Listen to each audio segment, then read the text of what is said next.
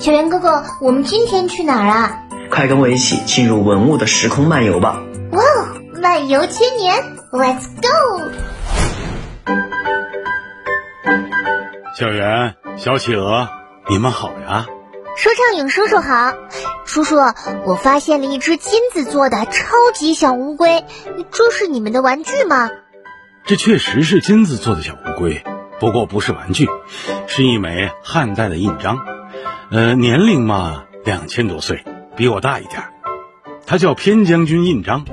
你别看他只有两厘米左右高，他可是这里的镇馆文物之一呢。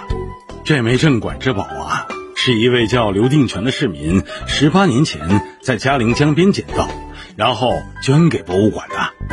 要不是这位市民，他很可能就消失在滔滔的江水中了。这还真是段奇遇。您刚才说是偏将军印章，这位将军是姓偏吗？好奇怪的姓啊！哎，偏可不是姓，偏将军是一种官职，等级比将军低一点，通常是皇帝授予，或者是将军直接授予的。看来这个偏将军也挺厉害的，都能用金子做印了。那当然比我们普通老百姓要厉害，不过偏将军用金印也是件稀罕事儿。现在你们见的印章一般都是石头、塑料的吧？在以前，有文化的人呢，一般用陶土做的印；普通官员们一般用铜、银做印章；只有高等级的官员和皇帝才能用金印。本来偏将军是没有资格用金印的，这枚是个例外。也是目前能看到的唯一一枚。专家们认为，这件印章应该是出现在东西汉之交的战乱时期，能征善战的武将可能更受重视，所以偏将军被赏赐金印也是可能的。你知道吗？三国大将张飞和赵云都被封过偏将军呐。哇，那我们现在能看到他，真是太幸运了。确实，别说偏将军的金印。咱们现在能看到的金印本来就不多，金印在汉晋时期流行，后来逐渐就消失了。到今天，全国也就发现了二十六枚金印，这其中有十五枚都是我们汉代的。看来这金印真是挺难得的。不过，为什么上面要放一只小乌龟呢？我觉得啊，大将军应该用什么老虎、狮子才对嘛。哎。这乌龟在现代是平凡之物，在古代可是长寿的祥瑞啊，并有先知先觉的功能。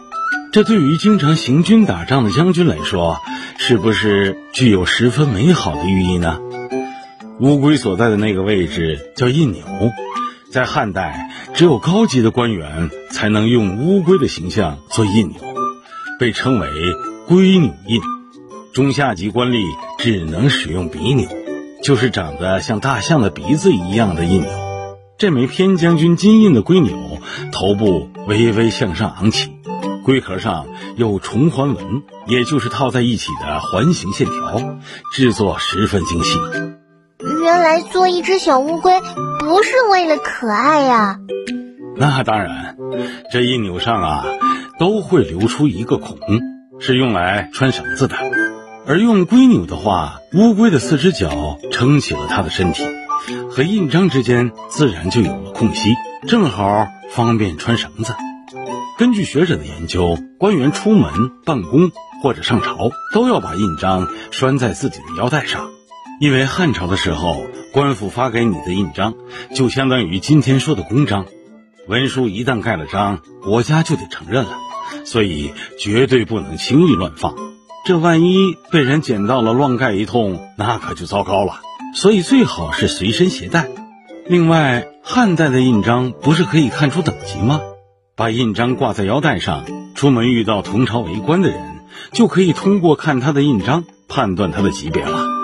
哦，我明白了，这就像三好学生的奖状上都会盖上学校的印章，代表是学校承认的。